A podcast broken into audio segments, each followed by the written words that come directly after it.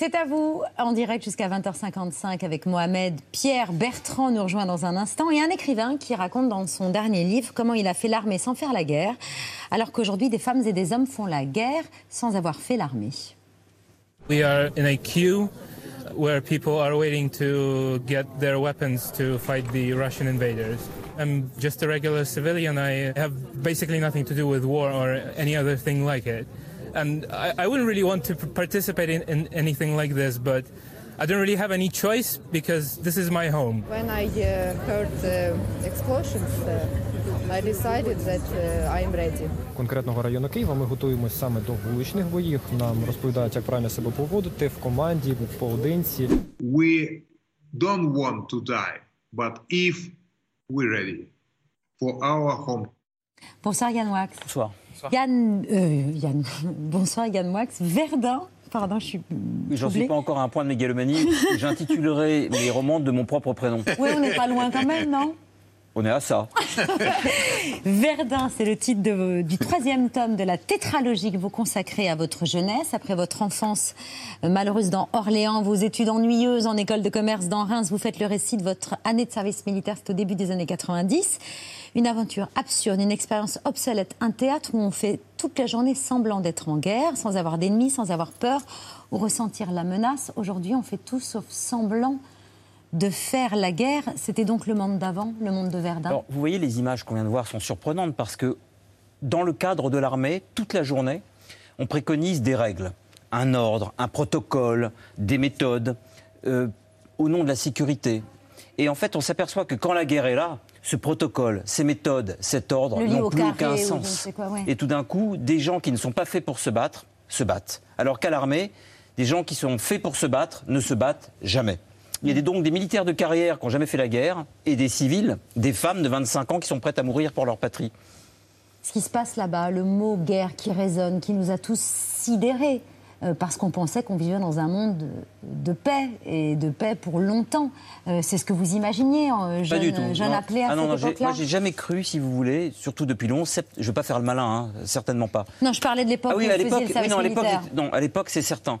Mais sur le 21e siècle, j'ai toujours pensé qu'à partir du, 4, du 11 septembre 2001, on était en fait dans un monde où ce n'était plus la paix qui était le fond d'écran, c'était la guerre.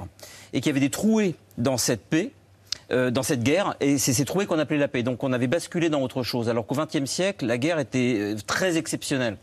Maintenant, j'ai l'impression qu'on est toujours en Troisième Guerre mondiale toute la journée, et que c'est vrai, il y a eu le 11 septembre, les attentats sont une forme de, guerre, euh, et, là, effectivement... On était en guerre pendant la crise épidémique, oui. même si le mot était pour le coup... Pas vraiment prononcé.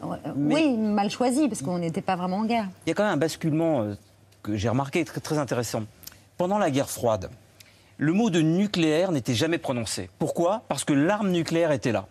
Aujourd'hui, la grande nouveauté, c'est que l'arme est là et on prononce le mot par-dessus l'arme. C'est-à-dire qu'avant, il y avait quelque chose qui était gelé et le conflit nucléaire avait lieu par la négative. On disait c'est pas moi qui appuierai, c'est eux. C'est pas moi, disaient les, les États-Unis, qui appuieront, ce sont ces fous de Russes. Et les Russes disaient au nom de la paix de, dans l'humanité, on laisse les Américains qui sont les méchants appuyer, mais jamais on aura, cette responsabilité. Et pour la première fois, et c'est là qu'il y a une nouveauté. C'est en ça que c'est sidérant. C'est ça qui est sidérant. Il n'y a pas que le mot guerre, c'est qu'aujourd'hui, il y a quelqu'un qui dit je l'ai et je prononce le mot par-dessus le fait que je l'ai. Hmm. Ça, c'est la nouveauté.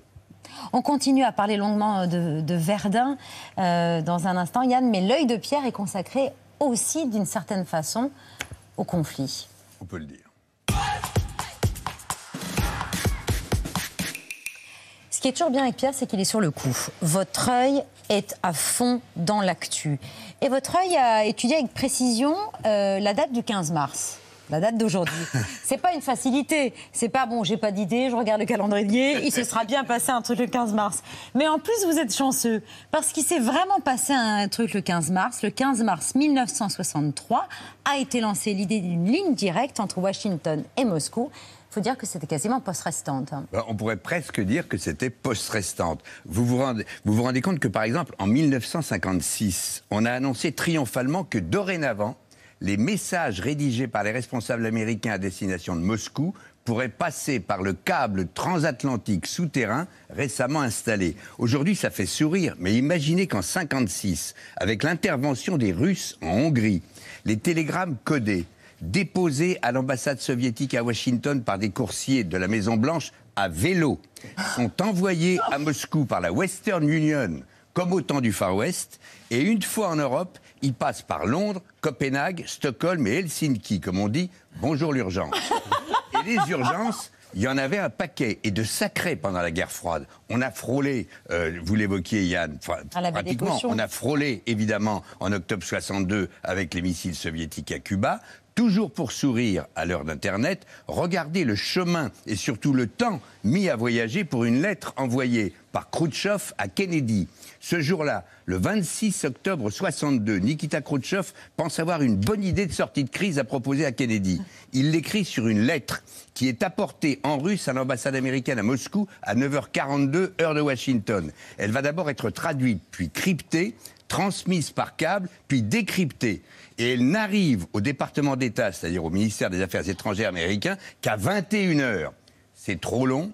Euh, Il n'avait pas dire- changé d'avis non plus entre-temps non. non, mais enfin quand même, Ouais. c'est très long, c'est très dangereux, euh, même pour l'époque. C'est comme ça qu'aux alentours du 15 mars 1963, John Kennedy va proposer à Nikita Khrouchtchev d'installer euh, entre Washington et Moscou une ligne directe qu'on baptise à l'époque, et ça devient un symbole de géopolitique, qu'on euh, qualifie de téléphone rouge.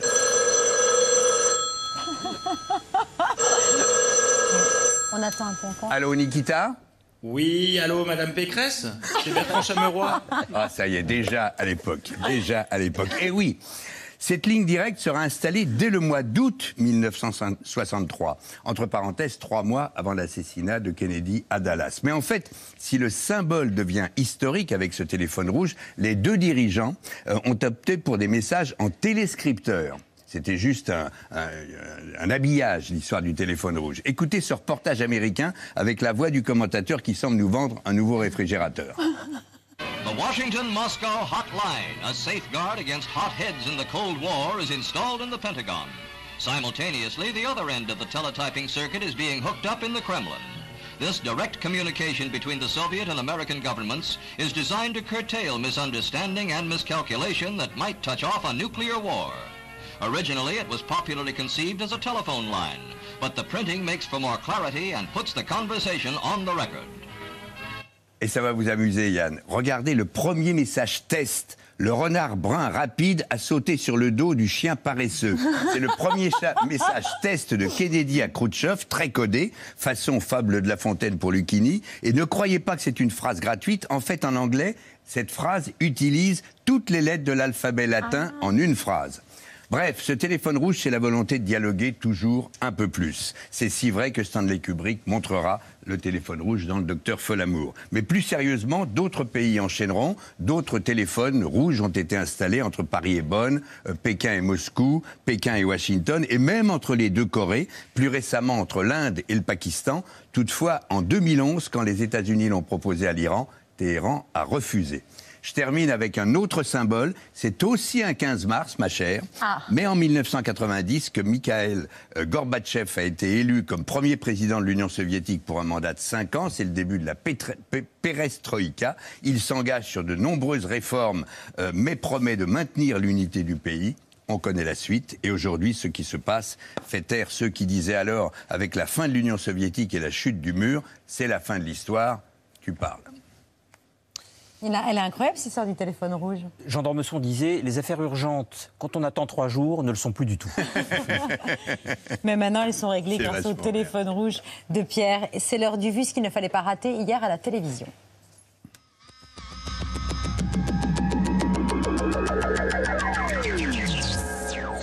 Le sourire est une expression faciale qui est essentielle dans la communication non verbale. Il crée immédiatement du lien et met dans un état positif celui qui le donne et celui qui le reçoit. Ça donne le sourire.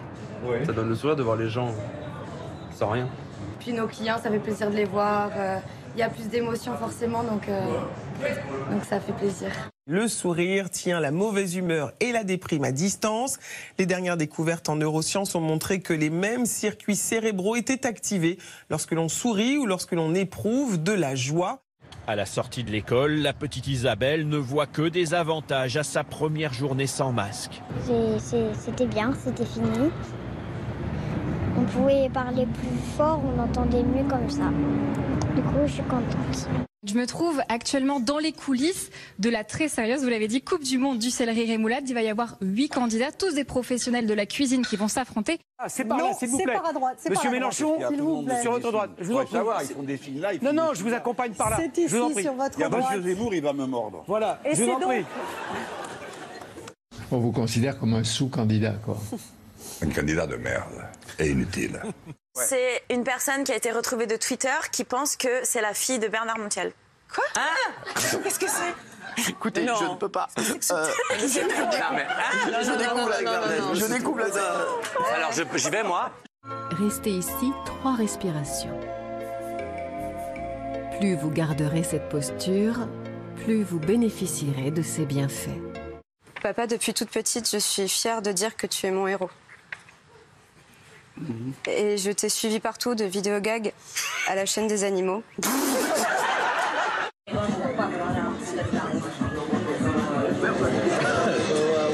En fait, je fume un petit peu moi aussi là.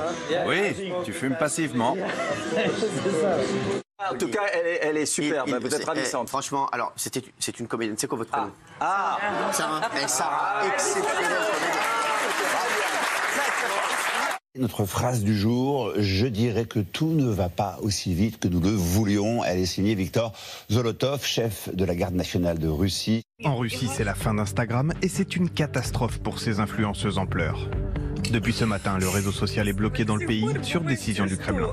Pour une influenceuse comme moi, Instagram, c'est une source de revenus. Avec des millions d'abonnés au compteur, ces célébrités reçoivent des messages de soutien, mais également beaucoup de commentaires pour critiquer l'indécence de leurs réactions. Elle peut aller en Ukraine. Instagram fonctionne là-bas. Des images marquantes de la guerre en Ukraine. Cette femme enceinte, évacuée sur un brancard de la maternité de Mariupol, est décédée avec son bébé. Les bombardements incessants visent toujours les civils. Pour la première fois, ils touchent la capitale Kiev. C'est une image de vidéosurveillance. L'homme marche tranquillement quand il est surpris par une explosion juste à côté de lui. Il s'agit d'un missile russe intercepté par la défense antiaérienne ukrainienne. Chérie, il y a des mecs avec nous. Ah, mais moi j'ai peur des Ah, araignées. Moi. J'aime trop dormir sur un matelas confortable. Bonsoir, merci d'être avec nous pour cette édition spéciale du 20h en direct de Lviv en Ukraine. Nous sommes sur le parvis de la gare de Lviv. Il y a quelques instants, les sirènes ont retenti. Nous avons dû nous réfugier dans un des souterrains de la gare. L'alerte a été levée il y a quelques minutes à peine. Malgré l'embargo sur les armes décrété en 2014 après l'annexion illégale de la Crimée, la France aurait fourni à l'armée russe les technologies militaires les plus pointues. C'est ce qu'ont révélé des journalistes d'investigation du site indépendant Disclose.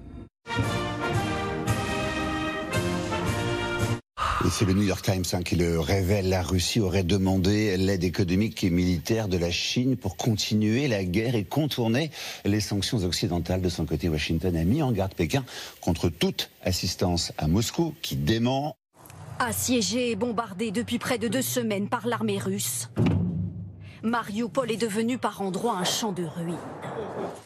Sur ces images fournies par un groupe nationaliste ukrainien, des barres d'immeubles d'habitation entièrement détruites par les flammes. La ville semble se consumer de toutes parts. C'est un drone qui est un drone de cinéma à la base, mais vous voyez en dessous ce qu'il y a, cette bouteille, eh bien c'est un cocktail Molotov. On a détourné le fameux drone grand public pour l'équiper d'un système qui est capable de larguer des cocktails Molotov. Il y a une image que je voulais à tout prix vous montrer ce soir. Elle vient de nous arriver, on vient de la traduire. Vous allez voir ça. La scène que vous allez voir se passe sur euh, voilà cette scène sur la chaîne, la première chaîne euh, russe. Euh, et derrière la présentatrice, on a donc Ulysse Gosset, une jeune femme, une employée de la chaîne, qui s'appelle Marina Ovsianikova et qui brandit cette pancarte où il est écrit non à la guerre et un certain nombre de messages hostiles à la guerre et expliquant aux Russes, on a figé effectivement cette image, expliquant aux Russes que la propagande d'État russe ment. Si je comprends bien ce qu'on nous dit sur la Moldavie et la Géorgie, les pays qui ne sont pas dans l'OTAN, c'est envahissons-les. Malheureusement, ces dernières années, j'ai travaillé sur la première chaîne de télévision russe, en relayant la propagande du Kremlin. Et j'ai honte pour cela aujourd'hui. J'ai honte d'avoir zombifié le peuple russe. Aucune sanction ne nous interdit pour l'instant de nous arrêter aux frontières de l'Ukraine. Et perdu pour perdu, rien ne nous empêche de réduire le monde entier en cendres. Nous ne le ferons pas maintenant, mais on va faire un gros boom, ça c'est sûr. In this performance, there are two different interpreters. One is signing ASL, which is an American Sign Language, and one is signing BSL, which is British Sign Language. Luckily, though, in all sign languages, this is the gesture for Putin.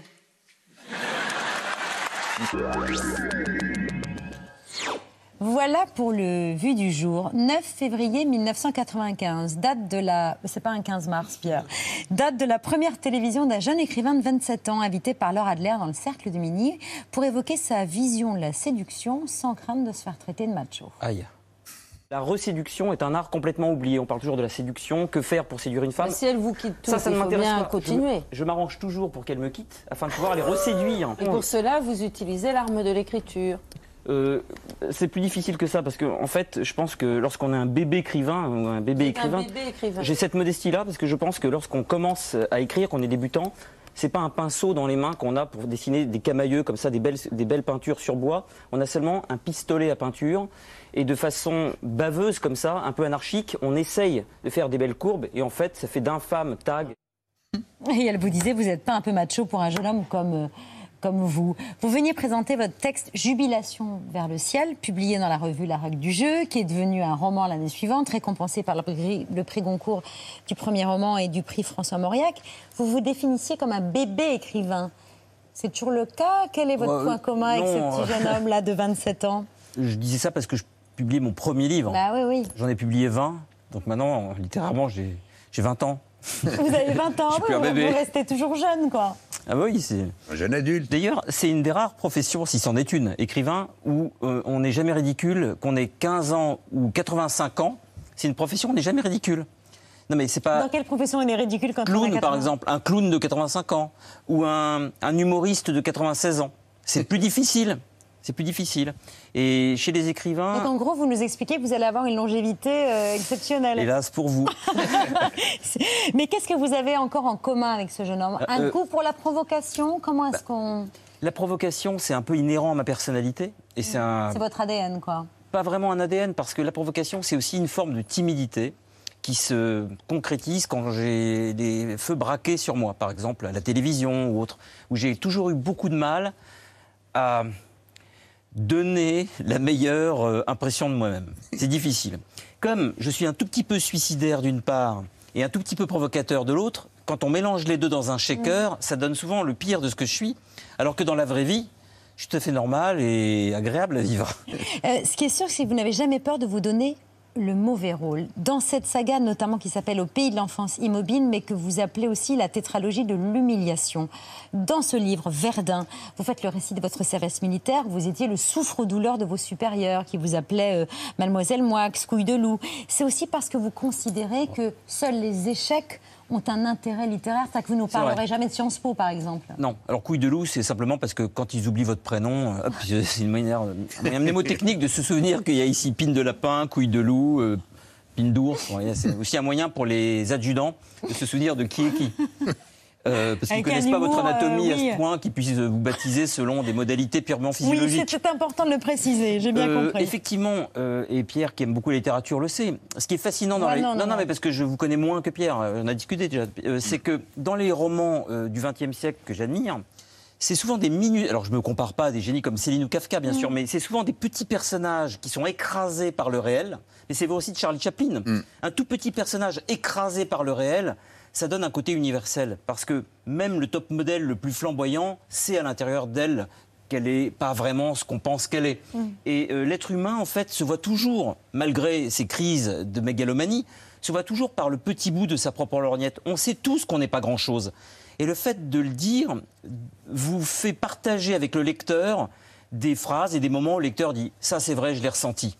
Si vous dites je suis génial, je suis plus grand, je suis plus fort, d'abord vous passez pour un connard.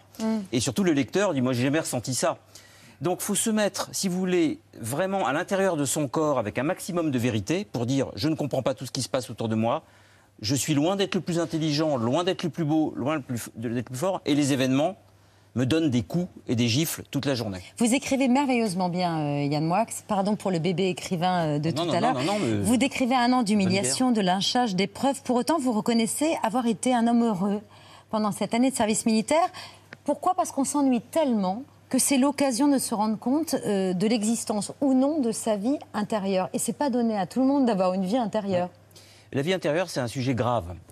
C'est-à-dire qu'on sait très bien que les gens dans les camps là encore, je ne me compare pas à des gens qui ont connu des douleurs extrêmes, mais la vie intérieure, on sait très bien que les gens qui ont été suppliciés dans des prisons, dans des camps, euh, au goulag par exemple, euh, Solzhenitsyn le raconte très bien, que les gens qui avaient vu trois œuvres d'art dans leur vie, même trois peintures dans un musée, qui avaient connu par cœur deux poèmes, ou qui pouvaient se souvenir d'un livre, eh bien, ils ont plus tenu, ou qui pouvaient se souvenir d'une mélodie, ont plus tenu que les autres. Une vie intérieure, c'est pouvoir aller chercher dans son passé et dans sa culture, et toutes nos, cultures générales à toutes sont misérables par rapport à ce qu'il faut savoir, qu'on devrait savoir. Eh bien, en allant puiser de temps en temps quelques références, on arrive à se construire un minuscule cosmos qui ne doit rien à personne. L'un va mélanger Monk avec Picasso et euh, Rembrandt en le matinant de Proust. L'autre va prendre un autre pianiste, un autre. Euh, voilà. Et on mélange dans un shaker nos goûts et avec ça, on, construit un monde, un monde minuscule, mais qui nous appartient. Et ce monde-là, dont on peut faire le tour et dont on est le maître, à l'intérieur de ce monde-là, on est les plus forts. Et là, on redevient grand, beau, fort et intelligent. Mais sur une coque de noix, vous voyez ah, c'est formidable. Juste pour euh, vous, vous donner le mauvais rôle. Euh, Ah, bah ça, allez-y. J'adore ça. C'est vrai. J'ai un petit côté masochiste. Ouais, Paris Match. Ouais. Euh, oui, et Paris Match, je pense que vous, vous prenez cette posture christique D'ailleurs, de façon à vous éviter d'avoir à épargner les autres. Alors, le Et j'aime bien en fait cette définition le mot critique, le mot critique est là encore un peu euh, trop euh, étoffé pour ma maigre personne, mais il y a quand même quelque chose de génial chez le Christ, si on en parle cinq minutes.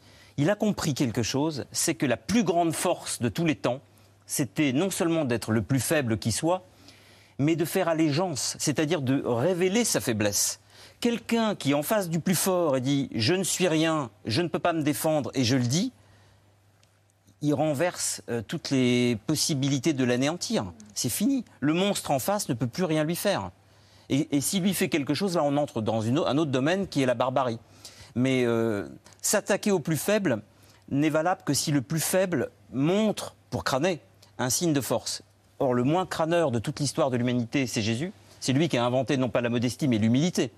Et donc, son humilité est géniale. C'est un coup de force prodigieux qui est, comme au judo, renverser la force sur l'adversaire, dire je ne suis rien, tu ne peux pas m'annihiler, puisque par définition, je suis toujours déjà détruit. Eh bien, Yann, pour revenir au service militaire, il y a ah oui, c'est... le vivent. Oui, on est parti très loin. Mais non, il y a des ceinturions, il y a des ceinturions qui ont. Bien sûr. Les gens qui ont euh, crucifié le Christ étaient des militaires. Ah voilà, merci. Ne jamais l'oublier. le service militaire, il y a ceux qui le vivent bien, il y a ceux que ça a endurci, et je ne sais pas du tout de quoi je parle, et puis il y a ceux qui ont de bonnes excuses pour y, pour y échapper. J'appréhendais un peu la caserne, et puis je me suis aperçu euh, le premier jour, c'était, c'était pas du tout comme on le disait. C'est la première fois que je saute. Regardez un peu l'atterrissage. Non, je n'ai jamais fait de service militaire. Pourquoi? Parce que j'étais réformé. X5, même. Je suis hyper émotif, pathologique. Euh, ça, ça m'arrangeait bien. Ça m'a donné une espèce de structure, un fondement qui m'a qui m'a servi tout au long de ma carrière et tout au long de ma vie. Ça m'a d'abord appris effectivement la discipline. Ça m'a appris ça m'a appris que pour commander il fallait d'abord savoir obéir. Voilà. Delon, Depardieu et Johnny, l'expérience qui se rapproche le plus de la vôtre, c'est celle de Delon? Non, parce que Delon, il a fait la guerre d'Indochine. Mm. Et moi, j'ai juste fait le service militaire avec un grand absent pendant mon service, la peur. Delon, il est allé dans des endroits où on mourait. Quant à Depardieu, je préfère effectivement le voir faire la guerre dans des films. Dans Force Gagne, il fait la guerre très bien, il n'y a pas besoin de le faire dans la réalité. Mais sur l'importance, euh, le, rite de passage du service militaire euh, qui n'existe plus, est-ce que Très honnêtement. Vous le regrettez Est-ce qu'il aurait fallu le maintenir Ne serait-ce que pour avoir le plaisir de voir des femmes être obligées de faire euh, leur service militaire au nom de la parité? Hors antenne, que la parité, qui est quelque chose de très bien, moi je, milite à fond pour la parité, aurait posé des problèmes, c'est que les femmes auraient peut-être été obligées de faire le service militaire, hein, s'il existait encore, au nom de la parité. Mais pourquoi ça aurait posé problème? Non, parce que toutes ne voulaient peut-être pas le faire. Ah c'est comme un an, elles peuvent aussi faire autre chose de leur vie, puisqu'elles ont aussi des, une vitesse euh, professionnelle à rattraper par rapport aux hommes de génération en génération. On a bien vu qu'elles avaient quand même du mal, encore aujourd'hui, à, À pouvoir accéder Alors, si en plus il y avait un an de service militaire à faire, vous voyez le truc. Un an d'handicap supplémentaire. Vous voilà bien féministe, Yann Wab. Non, non, mais euh, ça, c'est encore une légende. J'ai jamais. Non, mais, je- non, mais c'est vraiment. Non, mais on pourrait en parler, c'est pas très intéressant, mais ça, c'est encore un autre problème. Non, ce que je voulais vous dire, c'est que j'étais défavorable au service militaire en tant que tel, parce que malheureusement, ce qui était un idéal démocratique, une utopie égalitaire ou égalitariste, était en fait morné. Moi, je n'ai vu que des pauvres gars venir faire leur service militaire. Quand je dis pauvres gars, c'est des gens qui n'avaient pas le choix, pas de piston, des bouchers charcutiers, des mécaniciens. Tous ceux qui avaient bac plus quelque chose avaient soit du piston, soit la possibilité dans les, dans les dom-toms, comme on disait à l'époque, soit d'aller en entreprise. Mais j'ai jamais vu un type ayant un DEA euh, se mettre sur la place d'armes à 6 h du matin et faire le garde à vous. Yann, la, la semaine de la publication euh, d'Orléans, le premier euh, ouvrage de la tétro- tétralogie euh, qu'on retrouve avec Reims et Verdun, une, une polémique, euh, celle de la révélation des dessins antisémites que vous aviez fait à l'âge de, de 21 ans. Vous employez cette, euh, cette métaphore. Vous dites que c'était une sorte de suicide par le dessin. C'est passé, c'est derrière vous? Euh, oui, évidemment. Vous savez, ce que j'ai fait à 20 ans est derrière moi. Mais euh, vous dites, parce que je savais que vous, allez me poser, vous alliez me poser la question, évidemment, c'est derrière moi. Et d'ailleurs, c'est très bien, car depuis que c'est derrière moi, je me suis allégé. Déjà, j'ai un autre regard. J'ai plus cette épée de Damoclès, vous voyez, qui se promène au-dessus de ma tête toute la journée. Et donc, ça m'a changé radicalement. L'épée de Damoclès, c'est le fait que ce soit euh, Oui, bah, à chaque fois, par exemple, je défendais Israël à la télévision, ça venait euh, sur mon écran d'ordinateur, tac tac, il y avait des alertes. Ce que je voulais vous dire, c'est que vous dites dessin antisémite. J'aimerais juste rectifier quelque chose. Les dessins que j'avais faits étaient effectivement se moquer des juifs, mais je voulais quand même préciser qu'ils se moquaient aussi, et c'était pas très intelligent pour autant, des noirs, des handicapés, de l'abbé Pierre, des nains, des myopathes, etc. Il se trouve que l'Express a choisi, pour me tuer socialement, de choisir uniquement les dessins sur les juifs parce que c'est beaucoup plus spectaculaire et ça atomise beaucoup plus socialement un individu que de prendre tout le reste. Et surtout, ça aurait euh, eu l'inconvénient pour eux de montrer que c'était euh, en fait une vision du monde intégralement noire qui se dévoilait ici. Euh, macabre, lugubre. Et effectivement, c'est une période de ma vie dans où j'étais excessivement mal dans ma peau pour mille raisons. J'avais raté HEC, j'avais été conduit euh, euh, sentimentalement et je sortais d'une famille raciste, xénophobe, atroce. Et ce que j'aimerais vous dire, en toute euh, sympathie, c'est qu'on on nous rebat les oreilles toute la journée sur des gens, et je suis admiratif de ces gens-là, j'en fais partie, donc je m'admire moi-même d'une certaine manière, qui euh, ont passé leur vie à s'écharper euh, avec leurs parents et à s'arracher, à s'arracher à la gravitation de leur sociologie de départ pour s'élever grâce aux lois de la République. Je ne suis pas devenu ce que j'étais programmé pour devenir et j'ai réussi à ne pas être ce que j'ai failli être. Et du coup, je veux pas qu'on m'applaudisse, mais je voudrais que sans qu'on ne peu mette pas, non, qu'on ne mette pas sans cesse le curseur, alors que la loi elle-même évite de le faire, que les médias ne mettent pas toujours le curseur de ce qu'on était 30 ans plus tôt pour effacer 30 ans de maturation psychologique, d'évolution humaine et surtout d'évolution intellectuelle, qui fait qu'un individu n'est pas le même à 20 à 50 et je Vous vais... réclamez le droit à l'oubli, en quelque sorte. Non, parce qu'avant j'avais un CV, maintenant j'ai une biographie. Vos Mais, réponses euh, permettent aussi à des je futures veux pas qu'on générations de ne pas commettre les mêmes erreurs. J'ai j'ai pas été Waffen-SS. J'ai fait des crobards en 1988 dans une gazette vendue à 12 exemplaires où je me moquais absolument de tout ce qui bougeait et j'avais une sorte de haine de la vie. Mais ce qui est intéressant, si vous voulez, là je vais enfoncer le clou et assumer à 100% ce que j'ai fait à l'époque. Parce que oublier, ça sert à rien, c'est là. C'était une faute et sans doute même pire, euh, une erreur monumentale. Pourquoi? Euh, Parce que c'est des dessins qui étaient abjects. Mais je crois aussi que l'âge de 20 ans a été inventé pour que toutes les conneries se fassent à cet, à cet instant du temps et non pas à 30, 35, 40 ou Quand elle 45. pourrait être beaucoup plus grave. Vous avez des gens euh, qui ont fait de la politique pendant des années, qui faisaient partie du mouvement Occident. Mais heureusement qu'ils étaient au mouvement Occident à 20 ans, euh, qu'ils étaient fascistes à 20 ans, et qu'à à 35 ou 45 ou 50 ans, ce sont devenus des ministres de la République. Et maintenant, j'ai toujours envie de répondre à ça. Vous savez qu'on a eu comme président de la République quelqu'un, parce Mm. qu'on m'ennuie avec des petits schtroumpfs que j'ai fait euh, qui allaient dans des camps, ce qui était abject. J'ai honte quand je les vois, ces dessins. Mais on a eu un président de la République qui a été le meilleur ami, Mm. jusqu'à sa mort, d'un monsieur qui s'appelait Bousquet. René Bousquet. René Bousquet est quelqu'un qui a proposé aux Allemands en 1942 de, de porter l'étoile jaune. Les Allemands n'étaient pas très chauds, mais on l'a fait. René Bousquet a euh, proposé aux Allemands que la police française et la gendarmerie s'occupe en 1942 des rafles du Veldiv et d'autres rafles. Et Mitterrand, François, président de la République française, a conservé son amitié jusqu'à la fin à cet homme-là. Des conseillers, des ministres, certains premiers ministres le savaient depuis les années 70 et personne n'a bronché. Donc si vous voulez, si on va toujours voir de manière sempiternelle et obsessionnelle le passé des gens, on n'est jamais à l'abri de trouver des cadavres, et dont certains, hélas, bougent encore. Les miens sont naphtalinés depuis très longtemps. Verdun, c'est le... Mais vous êtes bien de m'avoir posé la question parce que je m'y attendais quand même un peu et je vous en veux pas. Verdun, c'est le troisième volet de cette tétralogie. Après Orléans et Reims, le quatrième, ce sera Paris. En septembre, les débuts à Paris. Les débuts Vous à êtes dedans. Paris. Ah, mais je plaisante. Ah bon. Pierre est dedans. Ah ben voilà, les gens importants. Mais non, mais Euh, euh, Canal. Ah oui, voilà, bien sûr. années mais les gens importants quand même, moi je suis très respectueuse. Il sera dans mon livre aussi. Oui, Pierre, c'est jamais Si jugé comme important. Mais Pierre Lescure n'a jamais su qu'il était Pierre Lescure. C'est ce qui le rend. euh, Génial. Ah, tout de suite. Pour moi, le génie, c'est Mozart. Mais sympathique, et Si humain. peu, c'est le Mozart de la télé. Laissez-moi dire, humain. euh, laissez-moi dire euh, du, du bien du, du président. président. Verdun avec Verdun, oh là là, avec euh, votre noirceur, euh, votre humour et votre talent. C'est pour ça que j'ai mis une jaquette rose. oui, c'est pour. euh, mais il y a la noirceur, mais il y a beaucoup d'humour. Merci beaucoup, c'est très gentil. C'est chez Grasset. Face à face, c'est le titre de la meilleure série de 52 minutes primée au Festival de télévision de Luchon, une comédie policière qui met en scène un- une juge d'instruction ultra psychorigide et une explosive. Tous les opposent jusqu'au jour où elle découvre qu'elles sont demi-sœurs. La juge Ramos a un iceberg doublé d'une peau de vache. Inédit Ah merde, je suis sa demi-sœur. Votre nouvelle série sur France 3. C'est un super flic. Intuitive, efficace. Immature, prétentieuse. Elles sont sœurs, malgré tout. Ouais, coucou, c'est Red. Je vous interdis de m'appeler comme ça, comme on entend cela. Elle me déteste. Elles enquêtent ensemble, malgré elles. Non, mais c'est pas juste. euh. Eh ben non, c'est peut-être pas juste, mais c'est... C'est la loi, je sais. Exactement. C'est la différence entre votre métier et le mien. Jouer aux gendarmes et aux voleurs, c'est une chose, mais s'assurer que les voleurs vont en prison, c'en est une autre. Enfin, c'est quand même hallucinant. Tu mets en liberté quelqu'un qu'on sait coupable, par faute de preuves, mais alors en revanche, Julia, qui elle est innocente, elle reste en tôle. Je viens de parler au juge des libertés, il va la relâcher. Quel plaisir de bosser en famille. Elle m'a dénoncé à l'IGPN, elle l'a fait. Mais ça va pas Claire Borotra, Pascal Demelon, bonsoir à tous les deux. On est ravis Bonsoir. de Bonsoir. vous accueillir. Très joli pull, Claire, à l'occasion du lancement ce soir sur France 3 de cette excellente série dans laquelle vous formez un couple. Euh, vous êtes Justine. Claire, cette juge aussi procédurière que votre demi-sœur flic euh, est une tête brûlée.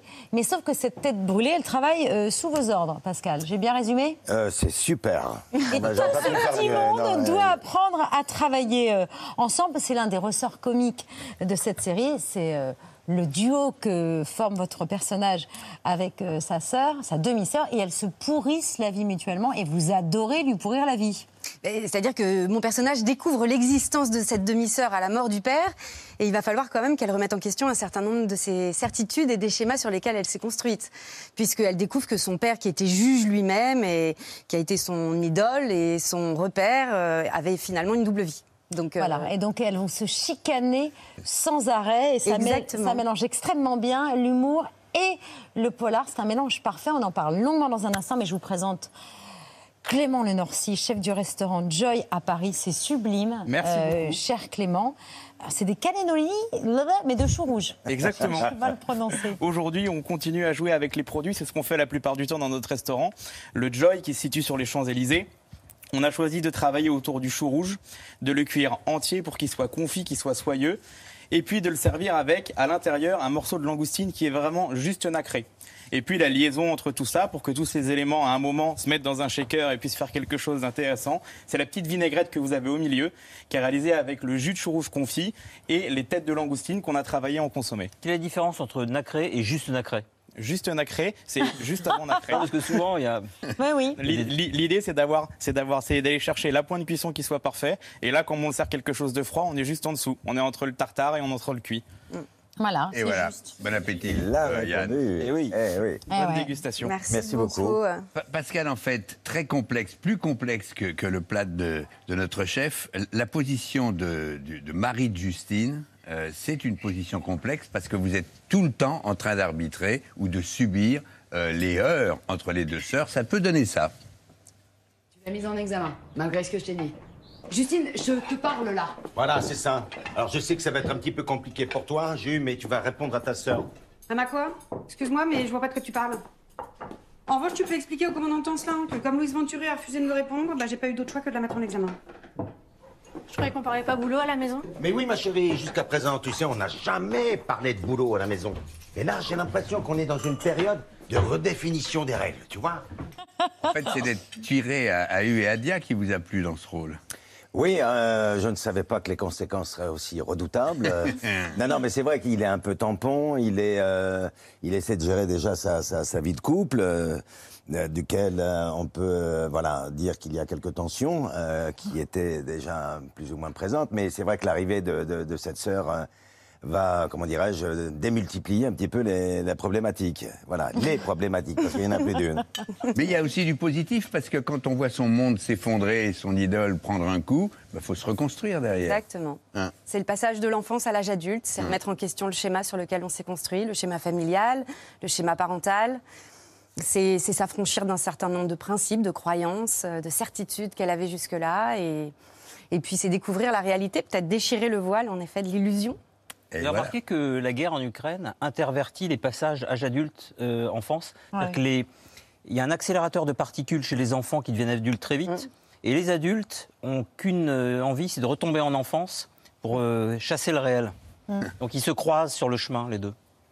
Mais alors là, c'est là où vous êtes un peu enfant quand même dans cette série, c'est que vous vous, êtes amusé à trouver des, à inventer des défauts à votre personnage avec beaucoup de jubilation. Bah, Oui, après, je pense que c'est ce qui rend les personnages attachants aussi. euh, c'est leurs défauts, leurs petites lâchetés, leurs incapacités. euh, c'est en ça qu'ils nous ressemblent, plus que dans leurs qualités, je pense. Et puis en plus, comme elle était très, très euh, dessinée dès le début, voilà, avec euh, un côté psychorigide, la loi, c'est la loi, euh, un cadre moral hyper établi, c'était très sympa parce que je savais que pendant les 12 épisodes, elle allait euh, être euh, vraiment... Se déliter un peu. Exactement. On allait assister de façon assez jubilatoire, je pense, à l'effondrement de tout ce qu'on avait vu se mettre en place au départ. Dans le générique de la série, on découvre des photos de vous, petite, enfant, l'air absolument euh, sage, la petite fille modèle dans son excellence. C'est votre mère qui a fourni ces clichés.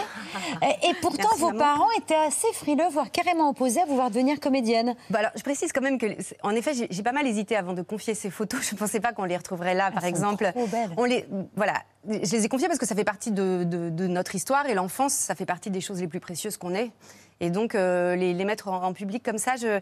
mais en revanche, on a choisi celle qui était le plus sage pour que ça colle au personnage. Je tiens à le préciser quand même. Ma, ma vie n'a pas été que ça. Avec la complicité de votre mère, donc, alors qu'ils ils étaient assez frileux à, À l'idée de- de vous voir devenir comédienne. Donc, c'est en Oui. cachette que vous vous êtes inscrite au Au conservatoire. conservatoire, en effet, oui, oui. J'ai fait euh, en même temps que mon bac scientifique au lycée Hoche, Ah, donc avec euh, voilà. Non, bien sûr. Mais après, sur le moment, je comprenais pas du tout pourquoi mes parents étaient inquiets. Et aujourd'hui, euh, quand ma fille euh, évoque l'idée peut-être euh, de devenir actrice, ça m'inquiète aussi parce que je trouve que c'est un métier. Donc en fait, je, je comprends. Le- le- la boucle est bouclée. Vous reproduisez. euh, Les inquiétudes, on s'inquiète Bah ouais. pour euh, nos enfants. euh, voilà, ça fait partie, je pense, euh, d'un commun à toute l'humanité. Une série qui a changé votre vie, c'est Le Bleu de l'Océan, qui était diffusée sur TF1 en 2003. 10 millions de téléspectateurs. On souhaite ce succès ce soir à la série Face à Face. Ouais, moi aussi. Le sûr bleu que- de l'océan, qui sera diffusé tous les mercredis de juillet sur TF1. Claire Borotra, la petite nièce du champion de tennis, en est l'héroïne. C'est une jeune femme qui découvre euh, au début, quand sa mère adoptive meurt, que sa mère, en fait, donc n'était pas sa mère, que ses parents sont décédés, qu'ils ont peut-être été assassinés. Original. Sa mère n'est pas sa mère, sa mère est son père. C'est une chanson. Ouais. Depuis, vous avez bien aimé, vous, vous, vous aimez particulièrement les univers de- d'enquête policière, de. de Parce qu'il y en a beaucoup en plus. euh, Ouais, mais- quand même, ça, ça fait Oui, partie quand même dans l'univers télévisuel français des. Mais ah, ça vous convient Ah ben je, je trouve très très vite les meurtriers. Je, je- je- je Ah, suis devenue extrêmement C'est forte normal, vous avez fait un bac scientifique. hein. Exactement, bien sûr, à Versailles. C'est vrai donc, euh, Vous avez des réflexes d'enquêtrice ou pas dans la vie? Non, mais j'aime bien écouter, regarder, observer, mais Ah, non, non, pas du tout, pas du tout. Non, mais en revanche, ce qui Ah oui, caractérise un peu cette série.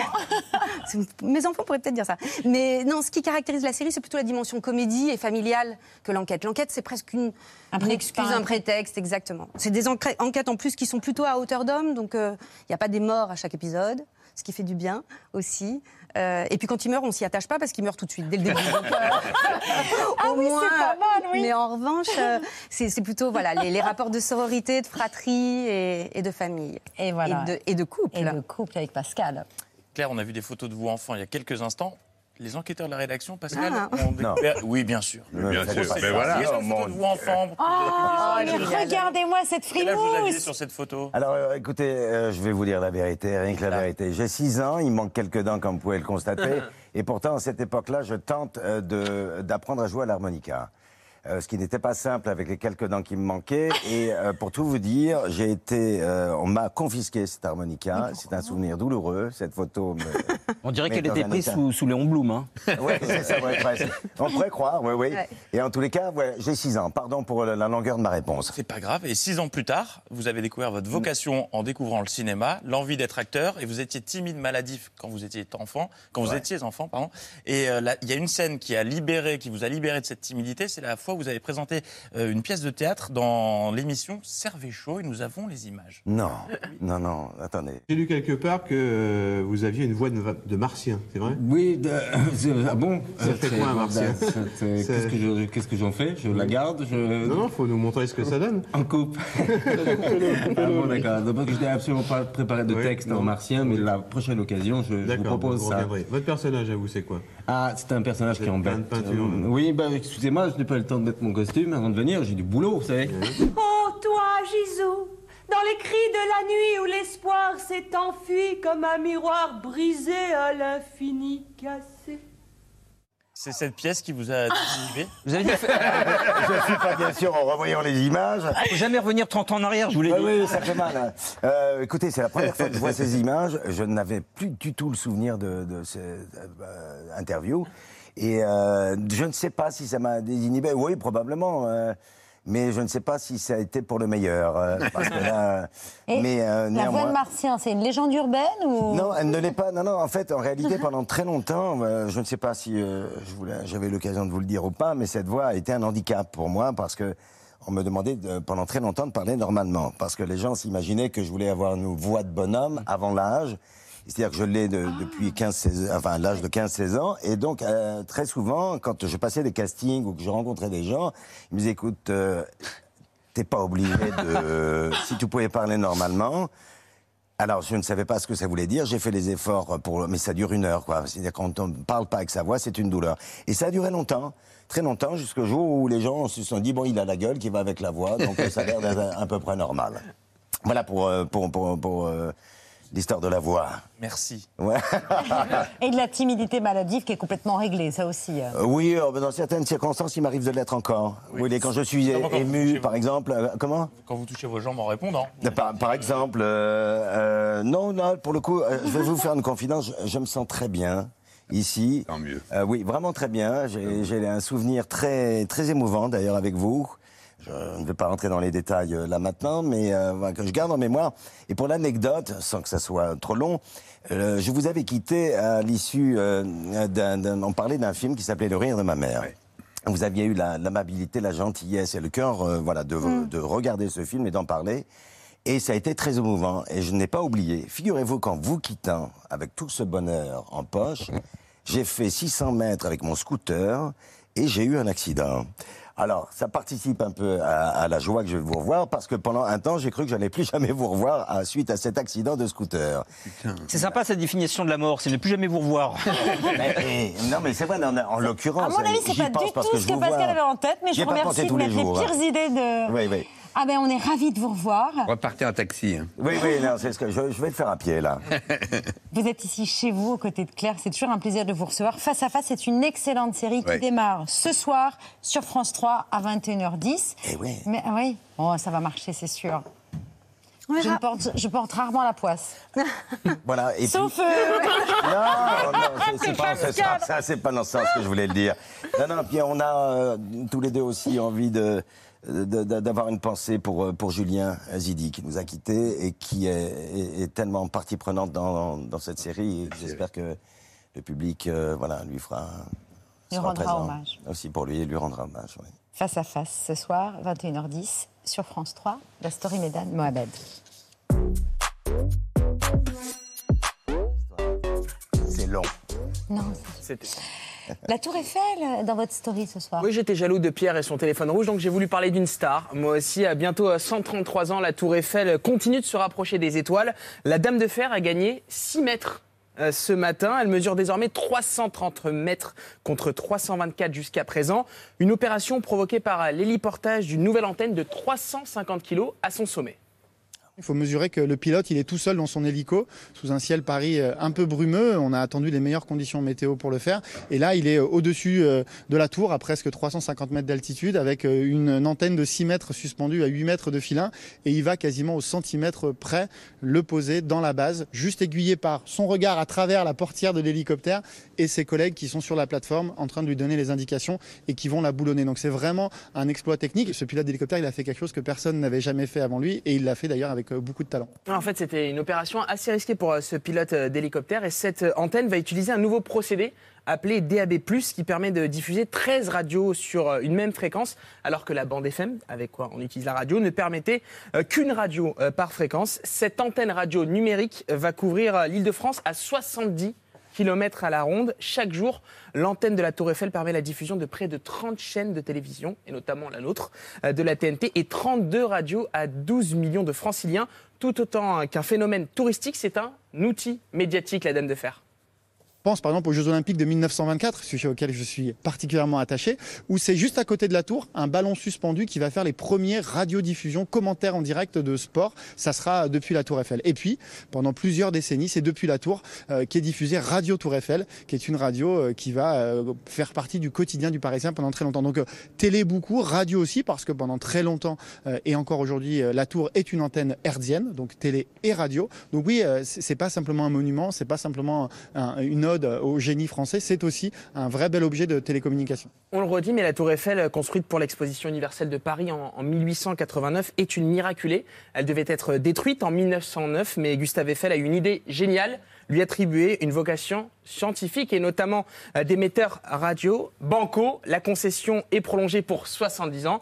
Euh, grâce à la Tour Eiffel, plusieurs messages décisifs euh, sont captés dans le radiogramme de la victoire, permettant de déjouer l'attaque allemande sur la Marne en 1914 et ce conduisant à l'arrestation de l'espionne Mata Hari. C'est aussi la Dame de Fer qui permet de diffuser les premières images à la télévision en 1949. À Paris, sur le sommet de la Tour Eiffel, on met la dernière main aux travaux d'installation d'une nouvelle antenne de télévision. Cette antenne qui ajoutera ses 3 mètres aux 300 de la tour permettra l'aménagement et la mise en fonctionnement ultérieure d'un émetteur de 819 lignes dit à haute définition. Ce poste qui viendra compléter celui de 455 lignes déjà existant donnera aux deux stations la possibilité d'émettre en parallèle deux programmes simultanés. Progrès de la télévision française. Ah, ça, c'était un beau progrès, en tout cas technique pour euh, toutes ces personnes qui ont installé des antennes. Il n'y avait pas d'hélicoptère en 1949.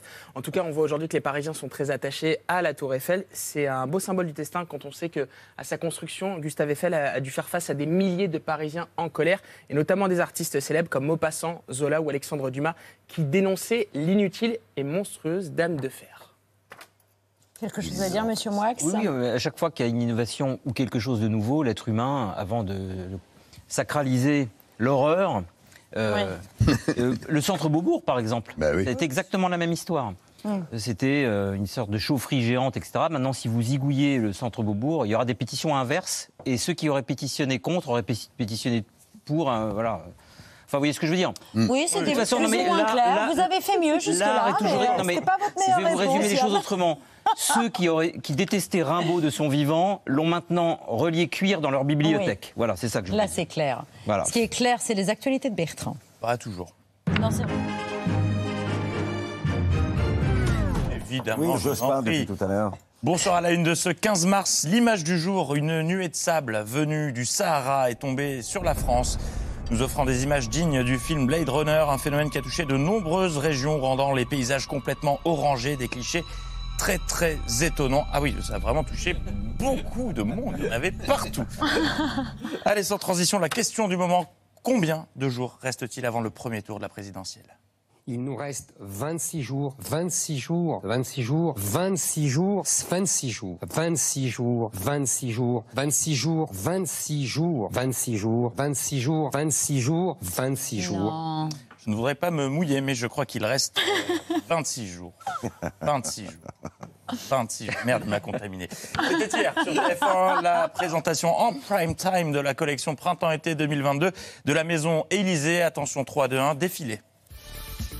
Cette saison, la mode est au populisme. Sécurité, grand remplacement, immigration, réfugiés. La pièce phare de cette collection, c'est la peur. Cette année, on porte à droite. La tendance est à la nostalgie et aux idées anciennes. Sans oublier les iconiques et intemporels pouvoir d'achat, prix du carburant et éoliennes.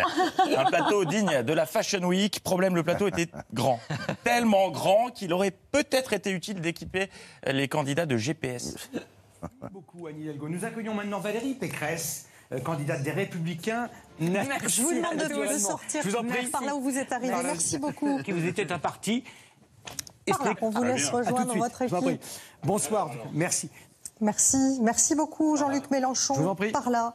Merci beaucoup Jean-Luc Mélenchon. L'autre côté. Par là. Je l'avais dit. Et le une- tirage au sort vous fois, a désigné. C'est par là. C'est par où? C'est par là. C'est par Non, là, s'il vous c'est plaît. par à droite, c'est par Monsieur à droite, Mélenchon, s'il vous plaît. sur votre droite. Je vous en prie. savoir, ils font des films là. ils Non, non, je vous accompagne par là. C'est Je vous en ici, prie. sur votre Il y a droite. Monsieur Zemmour, il va me mordre. Voilà, je vous c'est en prie. à installer leur Waze là, la Ouais, prochaine oui, fois. Parmi les invités, Emmanuel Macron. Alors attention, pas le président, le candidat. Emmanuel Macron qui soit est très poli, soit n'a aucune mémoire. Il a passé sa soirée à saluer Anne-Claire Coudray et Gilles Boulot. Bonsoir Emmanuel Macron. Bonsoir. Quelle est votre Bonsoir. profession Bonsoir mesdames, bonsoir messieurs. Bonsoir, merci beaucoup. C'est en tant que candidat que Rebonsoir. nous vous... Rebonsoir. Rebonsoir. Ouais, bon, bon, bonsoir. On en revient toujours à la même question, mais comment fait-il Que- Comment fait-il pour diriger le pays, faire campagne, gérer un conflit et en même temps se soucier de son style? Hier, il a déclaré la guerre à sa chaussette droite. Des gestes euh, lascifs qui ont provoqué un émoi général dans l'Assemblée, y compris des verres d'eau. C'est tout faire pour que le travail paye plus. En multipliant les primes de pouvoir d'achat, Il arrive à faire tomber des verres d'eau rien qu'en caressant ses gambettes. Mais comment fait-il? Au casting également, Anne Hidalgo, qui à force de lancer des chantiers dans tout Paris, euh, commence à faire une fixette, clairement. Parce que quand nous, nous disons les gens qui ont des emplois, un travail, elle dit ça. Beaucoup de nos concitoyens ont euh, des, voilà, des emplois, des travaux qui sont mal payés, mais pour des personnes qui ont des travaux pénibles. Je pense à ces femmes Et oui, les gens qui ont des travaux, fixette sur les chantiers. De son côté, Éric Zemmour a eu le mérite d'être honnête. Bon, malgré lui, puisque c'est son inconscient qui s'est exprimé, mais c'était pour le moins honnête. Moi, je ne vous trahirai pas. Euh, je ne vous promettrai pas que ce que je peux tenir. Je ne vous promettrai pas que ce que je peux tenir. Elle aussi était présente. Ne faites pas ce regard, vous savez très bien de qui je parle. Celle qui, hier, m'a offert de quoi embellir son jingle. Ah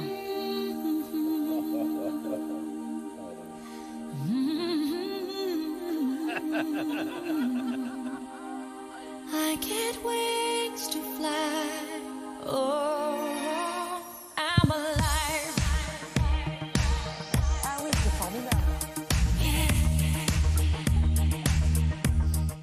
Ben oui, toujours. Valérie Pécresse qui gagne en assurance à chaque nouvelle apparition publique. Et clairement, hier, fallait pas la chercher.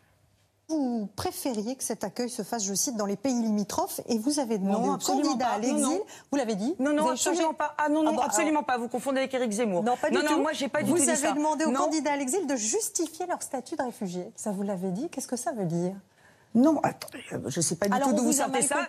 Euh, bah de, de- de France Info, le 4 mars.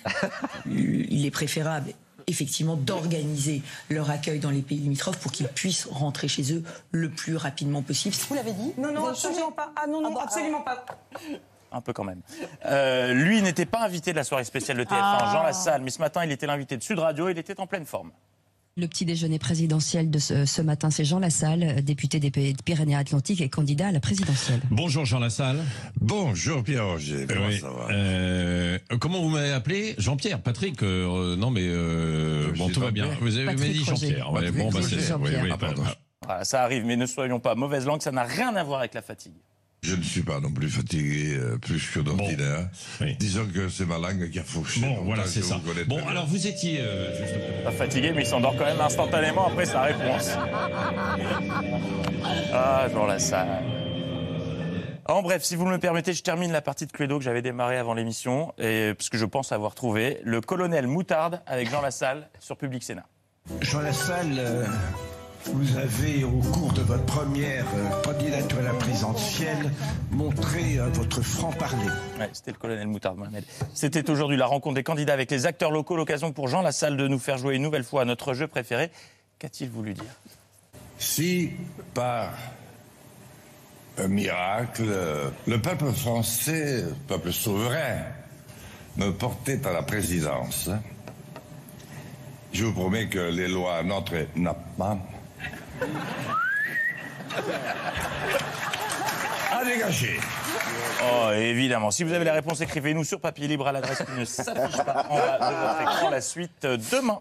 Je suis sûre que certaines là là personnes là. ont compris ce que voulait dire Jean Lassalle. Évidemment. Évidemment. Évidemment, mais j'aime Jean Lassalle. Oui, bra- oui, Bravo. bravo, Bertrand Chameroy. Les actualités, c'est les soirs dans C'est à vous. Euh, Verdun, c'est sorti depuis le 9 mars euh, chez Grasset et je me permets de vous l'offrir, chère Claire. Merci. Voilà, face à face, on vous y retrouve ce soir avec Pascal Demelon euh, sur France 3 à 21h10 grâce à la Tour Eiffel. Entre autres, Bah, tiens. voilà qui a la gentillesse euh, de rediffuser tout ce qui se passe, euh, tout ce qui passe à la télévision. Et Pascal, vous êtes au théâtre de la Madeleine à Paris, Oui, dans la pièce Boire, fumer et conduire vite. absolument, oui, j'y suis. À ne pas faire dans la vraie vie, quoi. Non, ou alors euh, de manière euh, raisonnable, on va dire. Trouver toujours la nuance, c'est le sujet de, la, De la cette pièce. pièce, c'est- c'est la réflexion euh, jusqu'à à quel moment on est encore euh, détenteur d'un droit, quel qu'il soit. Et pour en revenir à, ce que- cette séquence merveilleuse, merci cher ami, on a beaucoup ri. Euh, Ça me fait penser à la phrase de Coluche qui disait J'arrêterai de faire politique quand ils arrêteront de faire comique euh, Ah. à l'époque de sa candidature. Et je crois qu'on n'en est pas loin. Pardon. Ben, ce sera le mot de la fin. Je signale juste que l'Institut Curie lance aujourd'hui sa campagne de mobilisation euh, pour soutenir la recherche et l'innovation contre le cancer. C'est la 18, 18e édition. On peut envoyer espoir au 92 002 ou par SMS pour faire un don de 5 euros. Merci à vous d'avoir accepté notre invitation. Tout de suite, euh, une enquête inédite, Artichaut, un cœur à prendre. C'est sur France 5. Et si vous voulez bien tous vous tourner vers Aurélien pour souhaiter une excellente soirée à nos invités, à nos téléspectateurs. Merci de nous avoir suivis. À demain 19h. Ciao